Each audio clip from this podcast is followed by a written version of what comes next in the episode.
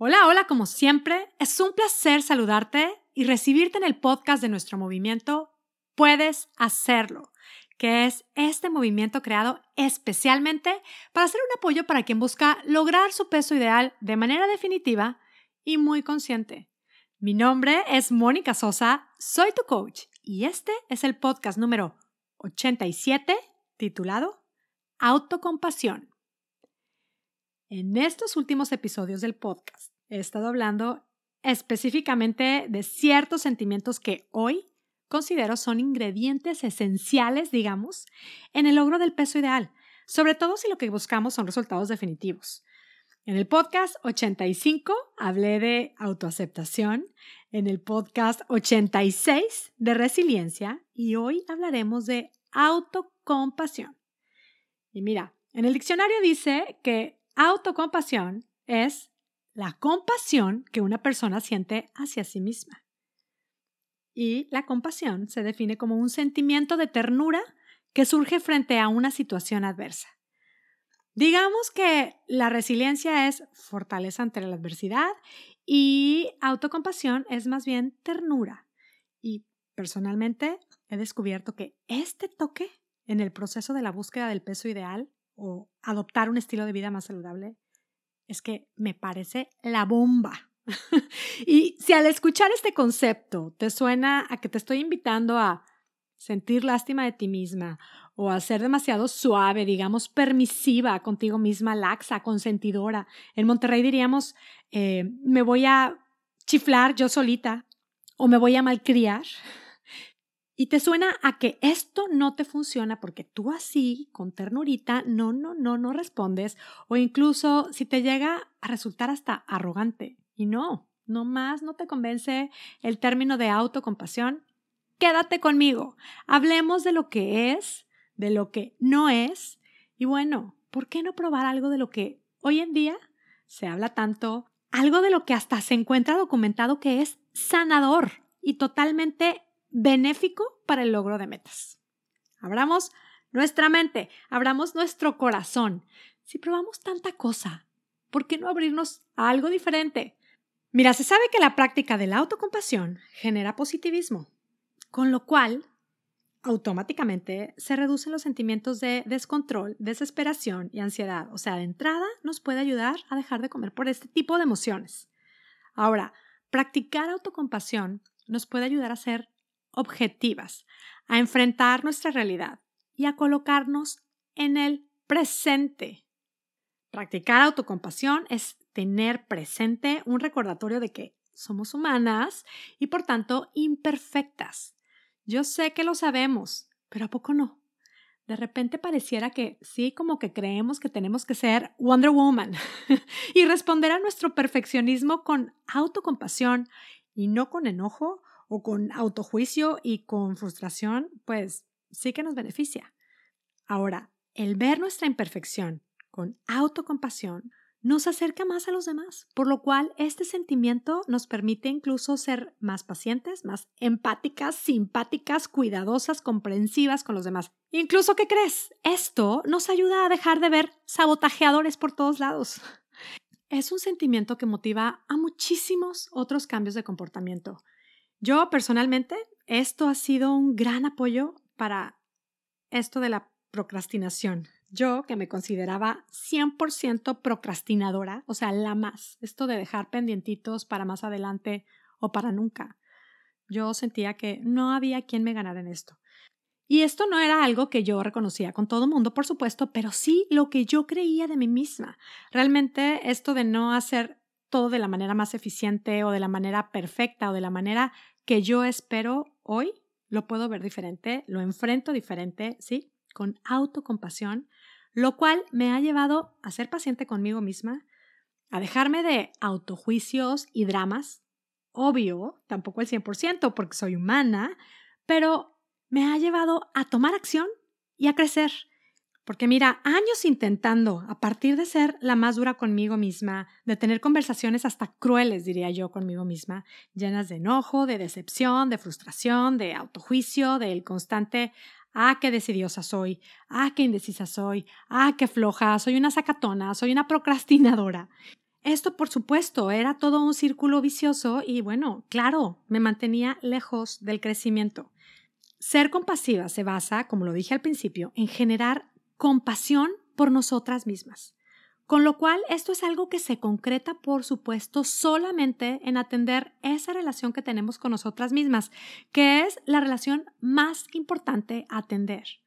Porque, ¿con quién pasamos más tiempo? O más bien, cada segundo de nuestra vida, con nosotras mismas. Y vaya que nos clavamos en cuidar la relación con otras personas, ¿qué tal exigimos respeto, buenos modos, que nos hablen de buena manera? Y al mismo tiempo permitimos todo lo contrario en esta relación que tenemos con nosotras mismas. Pues a esta relación que es la más importante atender, hoy te invito a ponerle algo, un toquecito de autocompasión. Pruébalo. En tu día a día, en esas conversaciones internas, agrégale ese toque, sin miedo. Digo esto porque recuerdo que hace algunos años le sugerí a una de mis clientas explorar y practicar esto de la autocompasión. En su proceso de hacer cambios en su alimentación, concretamente por temas de salud, pues le convenía hacerlos. Y me acuerdo que su respuesta fue un rechazo inmediato y absoluto. Me dijo, no, a mí eso no me funciona. Olvídalo, Mónica. Si soy autocompasiva, me dejo caer como gorda en tobogán. Así fueron sus palabras. Es como darme permiso de todo y no, eso no me sirve. Y bueno, es que esto, si no lo probamos nosotras mismas, pues claro, es algo que nadie, absolutamente nadie puede venir a hacer por nosotras. Ella en ese momento no lo quiso intentar, estaba totalmente cerrada a considerarlo, aunque le aclaré que no era eso que ella estaba definiendo. Autocompasión no es ese descuido que ella mencionaba o ese descontrol total. Autocompasión es aceptar nuestra imperfección, nuestra debilidad, con un toque de ternura y seguir avanzando. Creo que es algo que nos conviene ir probando y practicando poco a poco. Y claro, es normal tener miedo, nos da miedo lo desconocido, pero ¿por qué seguir practicando y repitiendo lo que no nos funciona? Nos da miedo probar ser compasivas con nosotras mismas y no nos asusta la dureza con nosotras mismas que solo nos lleva a tomar acciones duras, cero benéficas, ¿no? ¿Qué hacemos ante el enojo, ante el juicio? Por ejemplo, en este proceso de querer lograr nuestro peso ideal, ante las caídas, en nuestros intentos, ¿qué hacemos? Ante el enojo, ante la culpa, ante el juicio, nos castigamos. Viene el castigo. Ah, tengo que ponerme a dieta de las menos calorías posibles, no merezco comer nada.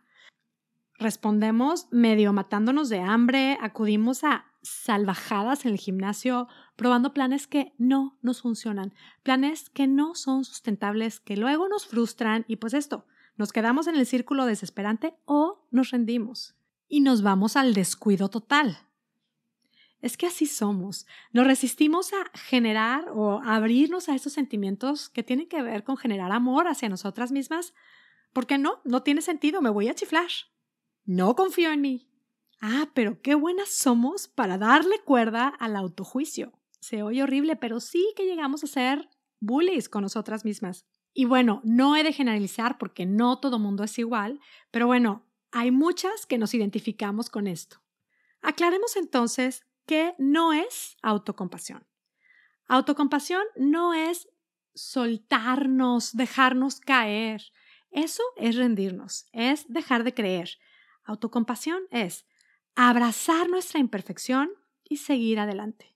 Tampoco es malcriarnos, es confiar en nuestra madurez, es ser pacientes. Otra vez, abrazar nuestra imperfección y seguir adelante. Tampoco es tenernos lástimas o ser víctimas. Estos sentimientos nos paralizan. En cambio, cuando somos autocompasivas, abrazamos nuestro camino, nuestra imperfección y seguimos adelante pacientemente. Y sí, tomamos acción. Y no, tampoco es arrogancia ni es egoísmo cuidar esta relación con nosotras mismas. Sí, la autocompasión está basada en esa conversación con nosotras mismas, en sí echarnos porras, en sí ser suaves. ¿Por qué le tenemos tanto miedo a ser suaves con nosotras mismas? Ser compasivas es aceptar nuestras fallas y otra vez, abrazar nuestra imperfección y seguir adelante. Así que si de pronto sientes que le has dado largas a esto de cuidarte, a esto de hacerte cargo de tu salud, de tu vida, pues dale un giro a esa conversación que puedes estar teniendo contigo misma, ponle un toque de autocompasión Abraza tu imperfección y sigue adelante.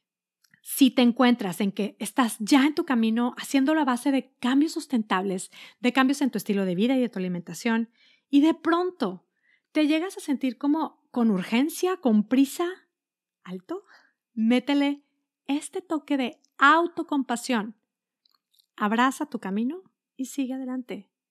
Y también, si estás en tu camino y de repente hay días que no te gusta y te decepciona el número en la báscula y hasta te sientes mal por darle el significado que no quieres ese número, abraza tu imperfección y sigue adelante. Esto es algo que aún estando estabilizada me gusta recordar. De repente a mí me pasa que porque mis hormonas o por la retención de líquido o por el sereno, tengo algunas fluctuaciones que no entiendo y pues no, no me encantan. Y cuando me encuentro con mis pensamientos, luego tengo otros pensamientos de, yo no debería de pensar así, pues si soy coach, no, debería de siempre ser amorosa conmigo misma. ¿Qué hago entonces? ¿O qué es lo que sé que me conviene hacer? Abrazar mi imperfección y seguir adelante. Y esto no me hace mejor que nadie, solo me lleva a seguir creciendo, a seguir aprendiendo. Abrazo mi imperfección y sigo adelante. Creo que este es un pensamiento que puede ayudarnos a experimentar autocompasión, te lo comparto. Pruébalo y experimenta lo que te genera. A mí me recuerda mi imperfección, me genera paciencia y me empuja a seguir adelante en un camino único, como el de cada una de nosotras. Y este es el pensamiento que te comparto. Pruébalo. Abrazo mi imperfección y sigo adelante. ¿Lo quieres repetir conmigo? abrazo mi imperfección y sigo adelante. Como te dije, he estado hablando de sentimientos específicos en estos últimos episodios. Prueba lo que te sientas llamada a experimentar y practicar. Puedes hacerlo. La próxima semana reflexionaremos en un sentimiento poderosísimo. Mantente al pendiente. Vamos familiarizándonos con los sentimientos que nos hacen bien. Podemos hacerlo. Esto, como todo lo que compartimos en Puedes Hacerlo es una invitación a probar y comprobar cómo es que cambiando nuestra manera de pensar puede cambiar, no poquito, espectacularmente nuestra manera de vivir. Te abrazo a la distancia deseando para ti y tu familia salud y bienestar y sobre todo deseando que tú tengas un día, una semana y una vida espectacular. Hasta la próxima. Si te gustan estos conceptos, no te puedes perder la clase Adiós a comer por ansiedad. Es una clase en línea completamente gratis a la que puedes accesar ahora mismo en monicasosa.com diagonal Adiós a comer por ansiedad. En esta clase comparto una técnica que funciona para dejar de comer por ansiedad. Si ya tomaste la clase y no has aplicado la técnica, vuelve a verla pruébala, puedes hacerlo. Quienes practican la técnica han reportado increíbles beneficios. Tú también puedes hacerlo. Accesa la clase en monicasosa.com diagonal adiós a comer por ansiedad. Disfrútala.